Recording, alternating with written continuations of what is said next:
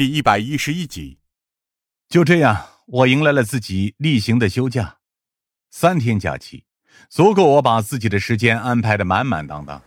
我在第一天的时候就去了 Z 城的郊区，在那里矗立着一片墓园，陈静教授和他的妻子，也就是莫林师娘，就葬在那里。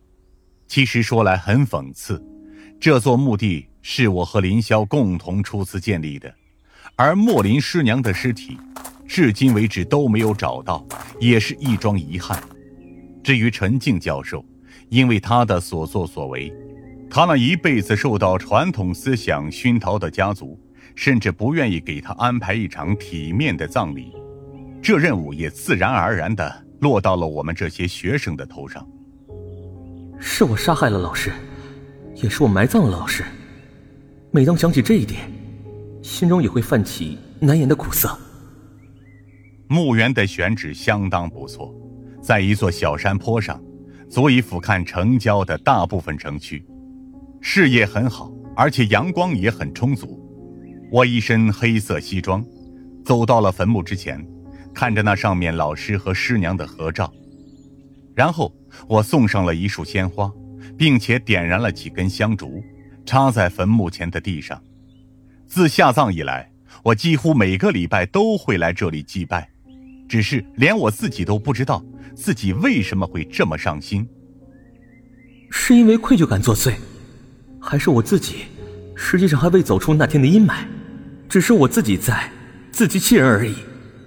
老师，对不起，我轻声说道，双手合十，肃穆良久，直到我听到身后传来一阵脚步声。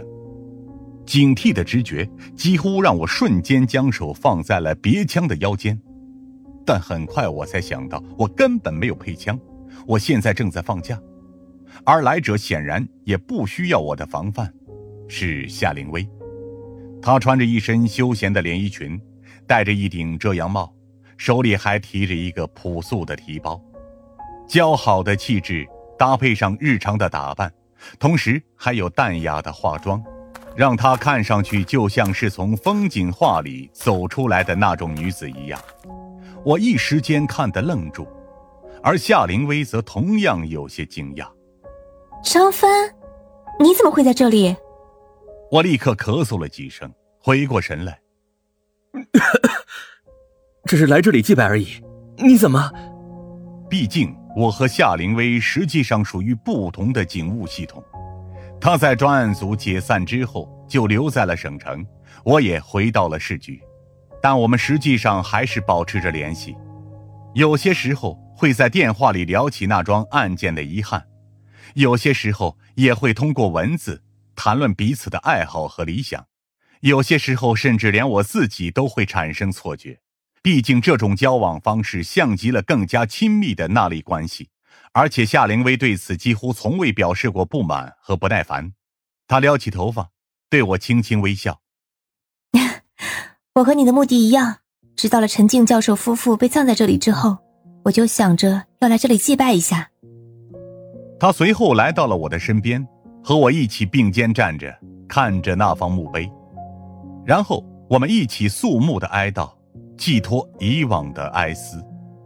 良久。我们几乎一起睁眼，他轻松的吐了口气。啊，我能想象你这阵子的生活状态，也很高兴你能从那次事件里走出来。我苦笑着摇了摇头，实在是有些丢人。身为刑警，我的心理素质本该更坚强一些才是。夏灵薇严肃的看着我，不能这么说，刑警也是普通人，像你一样有正常人的心理负担也很正常。随后，他好像意识到了什么一样，有些不好意思的别过头去。啊，抱歉，我应该没有立场说这些话的，我只是 希望你能够振作起来而已。我咳嗽了几声，感到有些尴尬，随后才岔开话题。呃，不说这些了，你怎么会来 Z 场？难道说你也在休假当中吗？没错。而且啊，说出来你不相信，我大学就是在这里上的学，对这里的熟悉程度可能不比你差。你是在这里上的大学？